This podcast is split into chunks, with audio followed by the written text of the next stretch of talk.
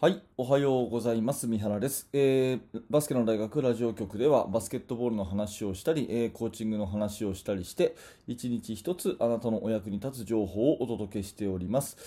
いつも聞いていただいて本当にありがとうございます。今日は4月の15日木曜日ですね。4月もちょうど真ん中折り返しというところですが、皆様いかがお過ごしでしょうか。えー昨日私のいる東京はですね、結構な雨が降ってですね、うんともう季節の、ね、変わり目を感じたところですけれども、まあ、新年度始まってね、忙しくバタバタとしております。えー今日このラジオもですね、えー起きてすぐ本当に寝起きの状態で、えー撮っているので、ちょっと声がガラガラかもしれませんが、えご容赦いただきたいということですね。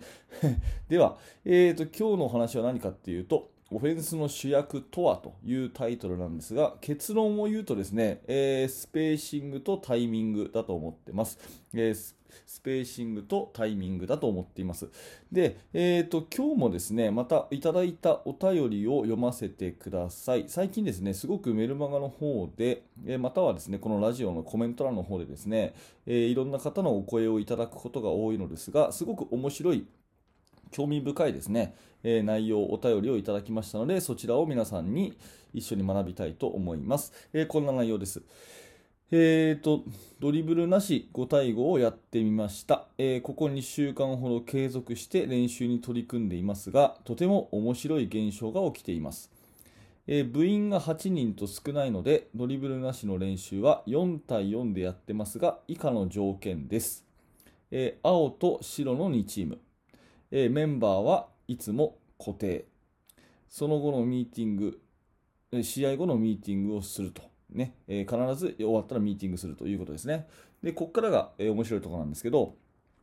青チームは先生に言われたことを割と素直にやるタイプの子が多いと。ね、青チームは言われたことを素直にやるタイプが多い。で白チームは、えースリーポイントシューター1対1の能力が高い子がいるチームというチーム構成ですと。うん、まあ要は白チームの方が能力が高いっていうことですね。で青の方が能力がそんなに高くないけれども、まあ、言われたことを真面目にやるということですよね。で最初の1週間は青が圧勝。言われたことをやるチームが圧勝と。で白は10点差以上つけられて1回も勝てないという結果でした、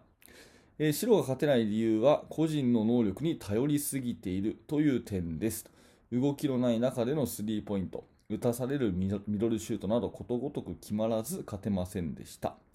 えーそして日々の反省と練習を繰り返し先日白が青にようやく勝ちましたと、ね、私が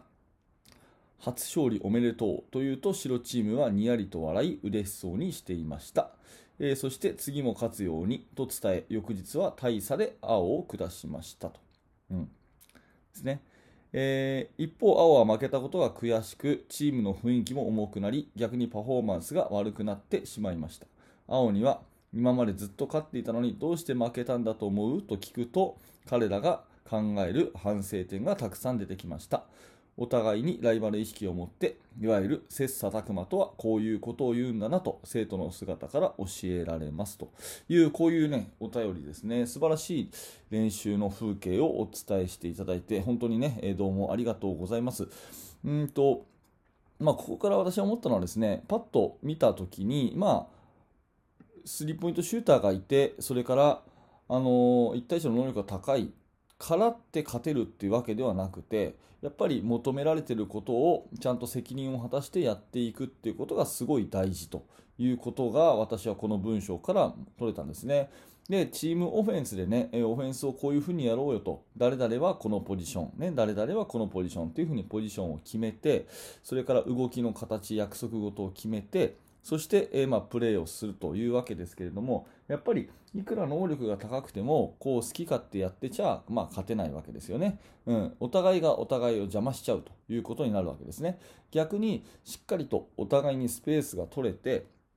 うん、そしてプレーのタイミングがいいと、リズムがいいというふうになれば、その個人の能力が多少なくてもですね、お互いがその能力を引き出すような、そういう関係になるというふうになるので、やっぱりオフェンスの主役っていうのは、誰か一人とか、うん、このこの選手がうちのチームの主役だとかっていう考え方よりは、やっぱりそこはタイミングだったり、スペーシングだったりっていう風なところを主役って思ってたチームの方が安定して勝てるんじゃないかなっていうふうに思います。はい。